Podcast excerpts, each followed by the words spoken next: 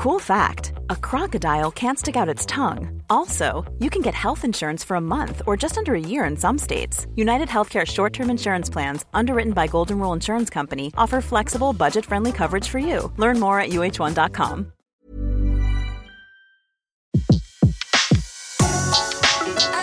Le meilleur de séances radio est maintenant sur We Love Cinéma.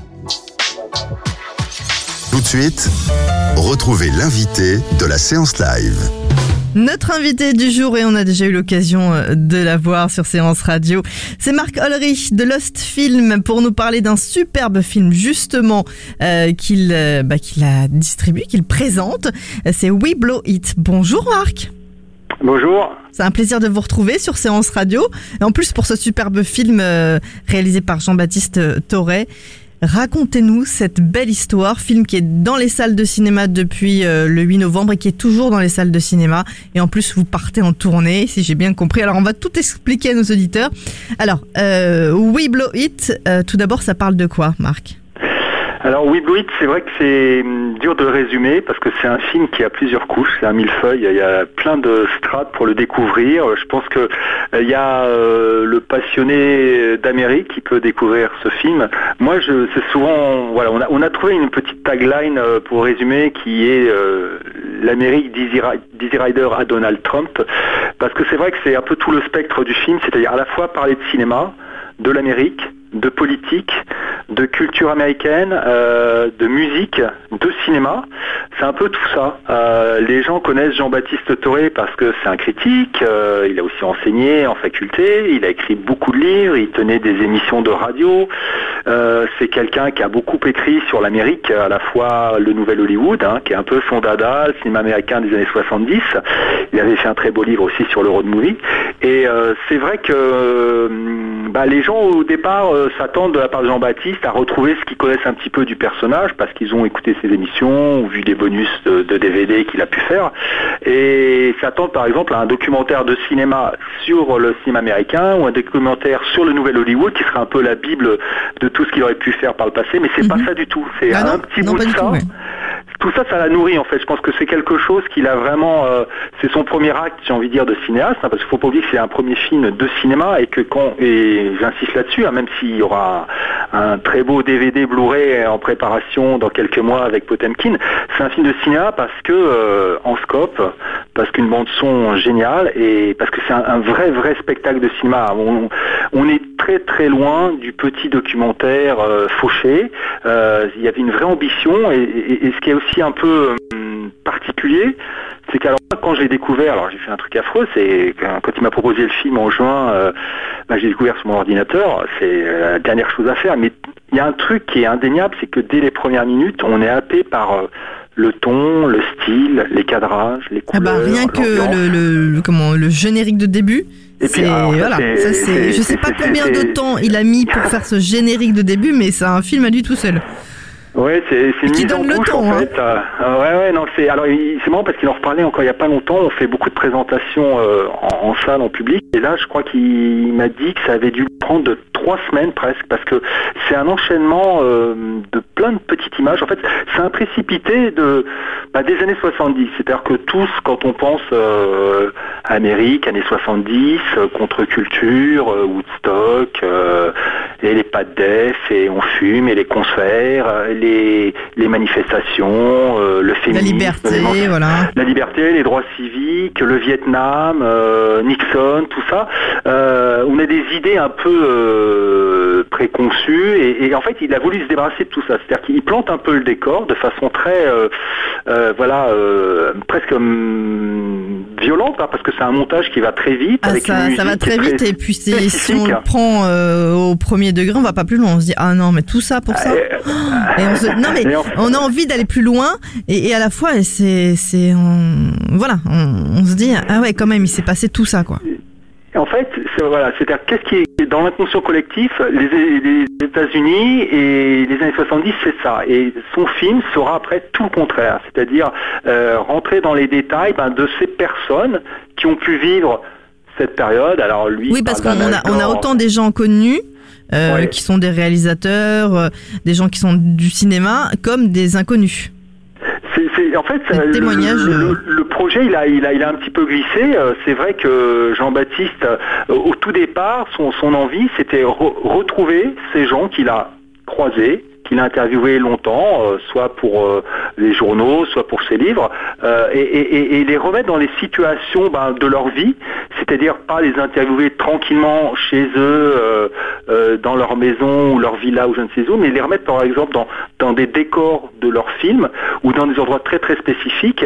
Alors évidemment, c'est vrai que le spectateur qui euh, débarque euh, peut se dire, parce que ce que filme Jean-Baptiste après l'Amérique, même si c'est magnifique, on est très loin des, des- du cliché, justement, il se débarrasse des clichés au tout début dans, ce montage-là, mais après, on va pas voir euh, euh, la Statue de la Liberté à New York, ou euh, le Mont Rochemort, les statues des présidents comme dans La mort aux trousses, ou Monument de Vallée de Ford. Ça, c'est des choses qu'il aime et, qu'on connaît tous. Et justement, il va plus en profondeur, par exemple en revenant sur un film qui- qu'il aime beaucoup et qu'il a toujours défendu, un réalisateur comme Richard Sarassian pour Point Limite Zéro. Et il va donc dans la ville de Goldfield, qui est une espèce de ghost town comme ça, qui n'a pas bougé depuis plus de 40 ans. Et il va voir justement, en allant sur place et en filmant là, il aurait aimé avoir Richard Sarassian, mais c'est vrai que Richard Sarassian, c'est un réalisateur qui est mort. Et en fait, il y a plein de gens comme ça, malheureusement, qui sont morts. Il y en a qui sont toujours vivants et qu'il a recon- recontacté et vu. Et en faisant ces repérages, euh, au moment justement de l'année euh, 2016 euh, des élections euh, américaines, en tout début d'année, donc il, il sillonne les États-Unis en essayant de trouver justement où il va mettre justement Mhm. tous ces intervenants et il est confronté à un réel qui le dépasse euh, où évidemment tous les Américains ne parlent que de ça, l'élection et en fait il en vient d'un coup à faire des rencontres de bah oui à un moment c'est un gars qui tient une épicerie des rencontres civiques, quoi.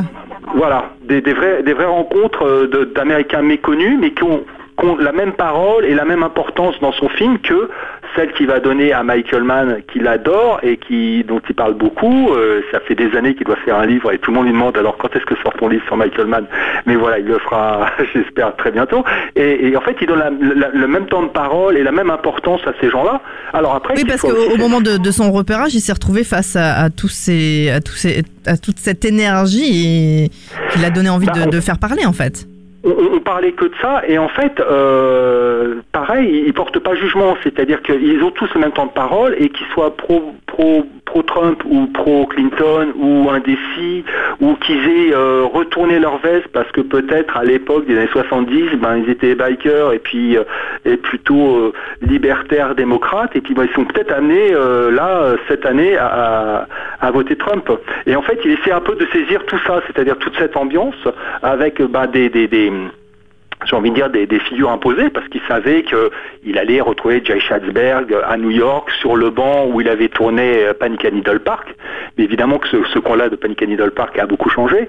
Et euh, il sait qu'il va retourner aussi à Dallas euh, parce que c'est pareil, Jean-Baptiste avait fait un livre autour de, de, de l'importance dans, dans, dans le cinéma et dans la culture américaine de, l'assassinat de Kennedy sur euh, bah, la suite de, la culture. Et, et on voit hein, à quel plus, point hein. ça, ça a marqué Ouais. les, les gens, aussi bien donc la mort de, Kennedy que le Vietnam, on y revient plusieurs fois avec des témoignages euh, très touchants d'ailleurs. Bah, C'est-à-dire qu'il il évoque tout ça euh, comme ça, et, et les gens aussi euh, se, dévoilent. C'est-à-dire que, euh, par exemple, on, on- on apprend que quand il va interviewer un réalisateur qu'on connaît ou qu'on connaît pas comme Peter Yams, ce qui l'intéresse, c'est de dire que d'un seul coup, bah, ce réalisateur-là, par exemple, avait fait le Vietnam. Euh, donc en fait, à chaque fois, quand il, puis il avait 140 heures de rush, donc c'est vrai qu'il aurait pu faire un, un film 140 heures de rush, fait il aurait faire deux même. Et bah bon, ça, ce sera l'histoire de après du, du- de l'édition DVD ou Blu-ray. Je pense qu'il a intégré certainement des beaux bonus là-dessus. Mais euh, c'est vrai que l'idée, c'était un petit peu de rendre compte de ça. Après, avec une question en effet qui bah, qui le qui était un peu le, le, le, le moteur du film, c'est comment en fait euh, bah, euh, ces années-là euh, complètement folles qu'ont pu vivre ces gens-là, les années 70, les ont marqués. Comment l'empreinte qu'elles restent et en fait maintenant. Qu'est-ce qui reste de ça Il y a beaucoup de nostalgie bah en fait hein, à travers le film. voilà, des gens qui se Ah, disent ah, plus jamais on aura une époque pareille. Bah en fait, c'était une période où tout se mêlait, c'est-à-dire à la fois euh, l'énergie politique, euh, une énergie créatrice musicale dans le cinéma, et tout ça se mêlait. C'est-à-dire que dans le cinéma, on parlait de politique, la musique aussi euh, avait une importance folle. Le film s'ouvre aussi sur bah, l'explication du titre We Blue It, qui est, dû à un dialogue de Dizzy Rider. Et c'est vrai que voilà, le nouvel Hollywood, ce qu'on a appelé le nouvel Hollywood, c'était tout ça, c'était rendre compte de l'Amérique et d'une génération. Et ben cette génération, en effet, elle est vieillissante où ben des réalisateurs euh, ont disparu et, il a essayé de, saisir tout ça. Et alors euh, Jean-Baptiste, quand il est venu vous voir, comment ça s'est passé la rencontre? Ah, euh, ben alors moi, ce qui, en fait, je connaissais le, il avait l'idée de ce projet-là parce qu'on s'était croisé il y a 3-4 ans. J'avais ressorti un film de John Frankenheimer qui s'appelle Seconds, l'opération diabolique avec Rock Hudson. Et euh, Jean-Baptiste avait vraiment été euh, très très très un, une belle, un beau parrain pour le film parce qu'il m'avait écrit un texte autour du film et puis il m'avait aussi euh, fait rencontrer les gens de France Inter qui m'avaient permis un partenariat. Et c'est vrai qu'à l'époque, il, avait en tête ce projet-là de, de, de, documentaire avec vraiment l'idée d'y mettre les formes hein, parce que ça c'est vrai, j'insiste là-dessus. Ah, on n'est pas dans un, documentaire euh, normal, hein, on il y a vraiment il y a de la euh, ouais, on est, le, le, scope, il a tourné avec une équipe d'une douzaine de personnes euh, à travers tous les États-Unis avec deux caméras et il y avait vraiment cette ambition-là dans le projet et donc il m'avait déjà parlé. Et c'est vrai que quand j'ai su que là, le film se finissait, euh, là en, mai-juin dernier, je me dis qu'il avait commencé à faire des projections, j'avais pas pu le découvrir. Ah bah après il a, il, a proposé voilà plusieurs distributeurs et puis moi je l'ai vu alors tout de suite sur mon ordinateur. J'étais comme je disais en fait dès les premières secondes, je me disais waouh waouh sans arrêt, le plan d'après, l'intervenant d'après, parce que c'est vrai que quand, on a l'idée d'un documentaire, on pense toujours que hum, l'intérêt euh, du film tient à la parole et à ce qui est dit.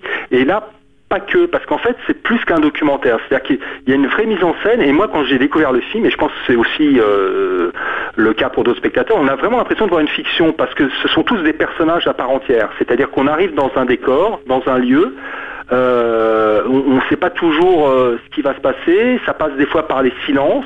Euh, des gros silences. On est vraiment avec les gens, c'est impressionnant. Les plans fixes sur les gens, c'est fou. On, est immergé avec eux. Alors après, on peut être d'accord ou pas d'accord avec ce qu'ils pensent ou ce qu'ils disent, mais je pense que justement, il, leur rend hommage. Il leur donne tous la même place.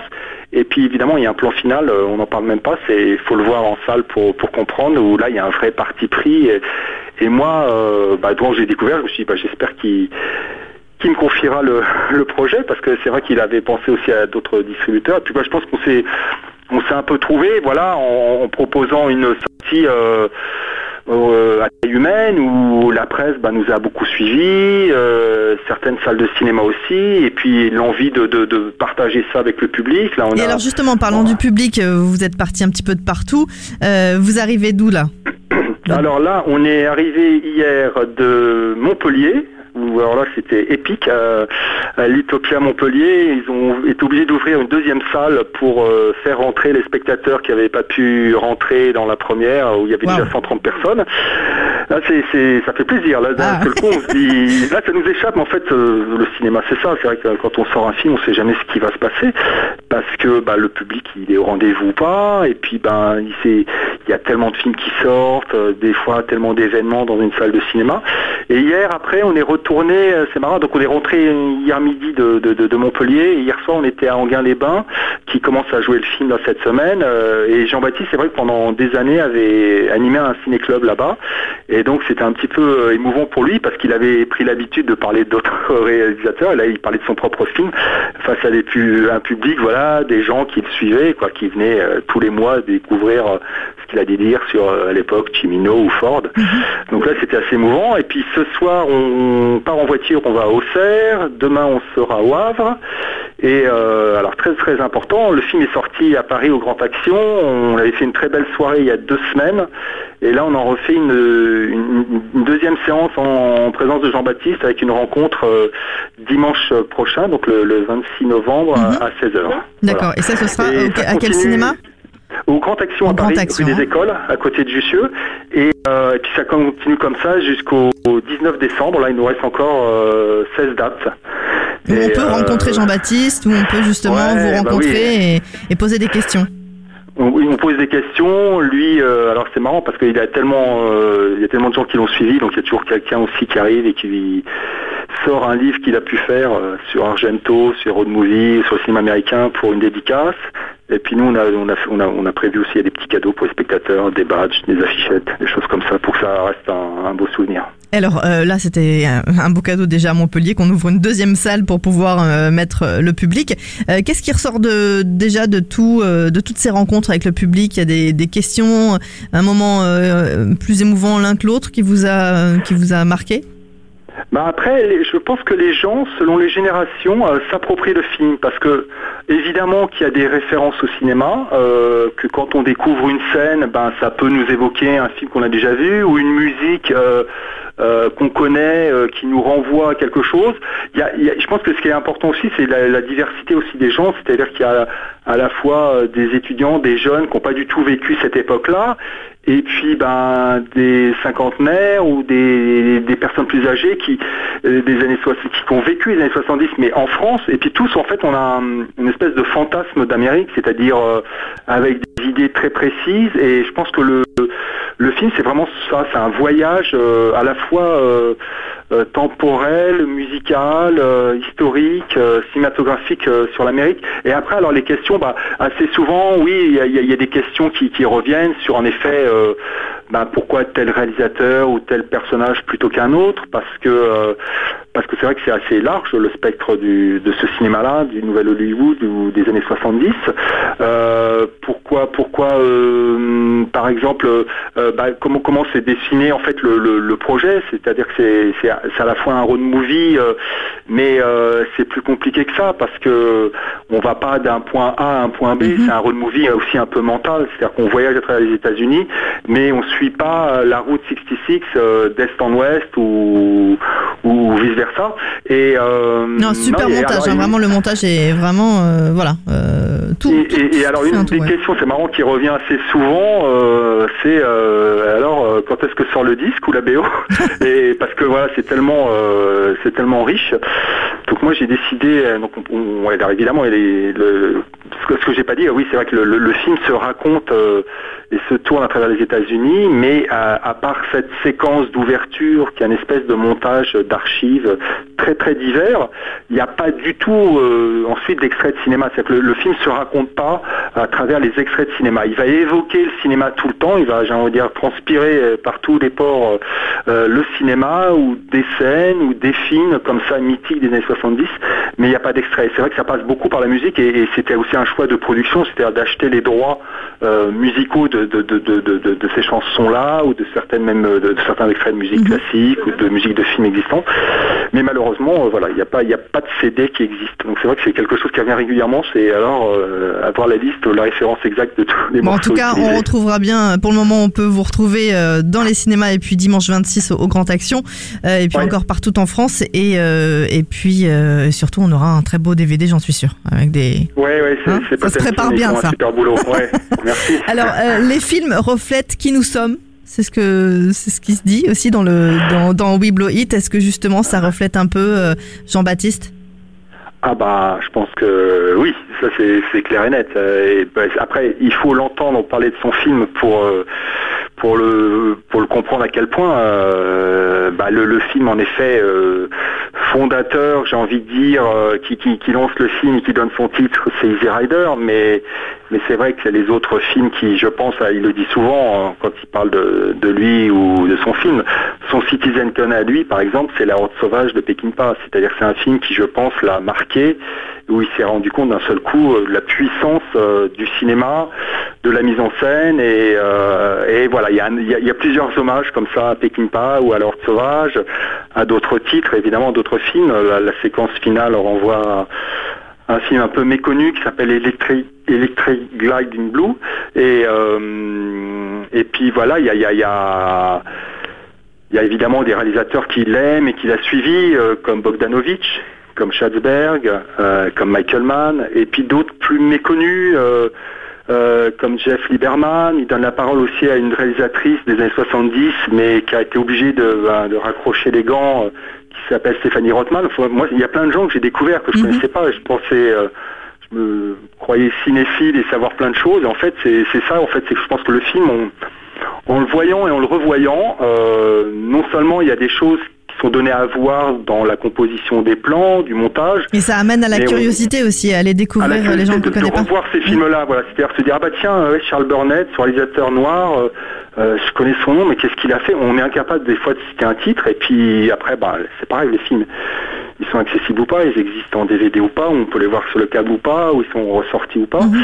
Et, euh, et par exemple, oui, il y a ces, ces deux personnages qui représentent un petit peu les, les- les deux les deux faces de la, la culture black américaine, c'est-à-dire le réalisateur Charles Burnett, euh, bah, qui est plutôt marqué par les années 70, les droits civiques, et puis Fred Williamson, qui lui, euh, bah, qui est une vedette de la black exploitation, donc qui lui a pris euh, le train en route des années 70, a été une vraie vedette euh, de la black exploitation. On apprend plein de choses. Euh, Marc, euh, au- au-delà de cette, euh, d'avoir voilà eu cette belle opportunité de distribuer ce film, c'est aussi une aventure humaine avec euh, Jean-Baptiste. Ah bah c'est moi je passe euh, des journées à voyager avec lui, à l'entendre parler, euh, à le suivre. C'est c'est quelqu'un, euh, c'est un passeur, c'est-à-dire que c'est c'est c'est c'est quelqu'un de formidable parce qu'il a une vraie, il a toujours eu, je pense, cette exigence dans, dans, dans, dans- même dans ses choix critiques à l'époque de bah, de quel film on parle, quel film on soutient et et ben je me retrouve complètement parce que c'est vrai que quand on est distributeur, c'est la même chose. On a envie de de, de, soutenir euh, un film, un choix et de le partager avec le plus de monde possible. Et je pense que c'est ce qu'il a essayé de faire euh, et ce qu'il continue de faire avec ce film, c'est-à-dire euh, bah, avoir une vraie exigence sur un certain cinéma américain. Et c'est vrai que quand il parle d'âge d'or dans son film des années 70, c'est parce qu'aussi on, on voit vraiment la différence dans la production actuelle, qui, même s'il y a des très belles exceptions et tous les ans des très beaux films euh, de Jeff Nichols ou de James Gray, de Wes Anderson, euh, de temps en temps de Michael Mann parce qu'il tourne pas souvent, même euh, Catherine Bigelow, voilà, c'est quelqu'un qui continue justement d'avoir de porter haut les couleurs du, cinéma américain et puis même de, montrer bah, la société. Détroit, c'est vraiment typiquement un film qui aurait pu être un film des années 70 dans, dans son traitement, dans la façon de mettre en scène euh, bah, les personnages, plusieurs points de vue, euh, de reconstituer les choses, euh, même dans, dans même visuellement presque, il y a un traitement qui, qui est proche de ça. Et c'est vrai que bah, ça, ça, fait plaisir parce que moi je me reconnais et je suis fier et content de, pouvoir justement montrer le film de Jean-Baptiste. Une, amitié qui s'ouvre en tout cas et j'espère un autre projet ensemble avec euh, Jean-Baptiste pour vous. Marc, merci d'avoir été avec nous. On donne rendez-vous bien sûr aux auditeurs qui sont du côté de Paris euh, dimanche 26 novembre au Grand Action. Et puis pour avoir euh, les dates de tournée, on peut les retrouver quelque part? Eh ben, sur le site de Lost Film, il y a une page Facebook aussi, We Blue It. mais c'est vrai que là, on est, alors cette semaine, on est très parisien ou région parisienne, puisqu'on va être aussi à, à Pantin, à Meaux. Et après, il y a une petite tournée dans le Finistère. Il y aura aussi encore de très belles villes euh, comme Poitiers, euh, Et on retrouve, Angers, on Lyon. retrouve tout ça sur Et- la page euh, Facebook alors. Ouais, sur la page Facebook. Et la dernière date, la toute dernière date, c'est une très belle, très belle salle, très belle ville aussi, euh, qui, qui fait un beau travail. C'est le Vincennes à Vincennes, le mardi 19 décembre. Merci beaucoup Marc et puis bah bonne tournée encore avec ce superbe film We Blow It, coup de cœur de la séance live à découvrir absolument. À bientôt sur Séance Radio Marc. Merci beaucoup, Etty. Au revoir. De 14h à 17h, c'est la séance live sur Séance Radio. Retrouvez l'ensemble des contenus séances radio proposés par We Love Cinéma sur tous vos agrégateurs de podcasts.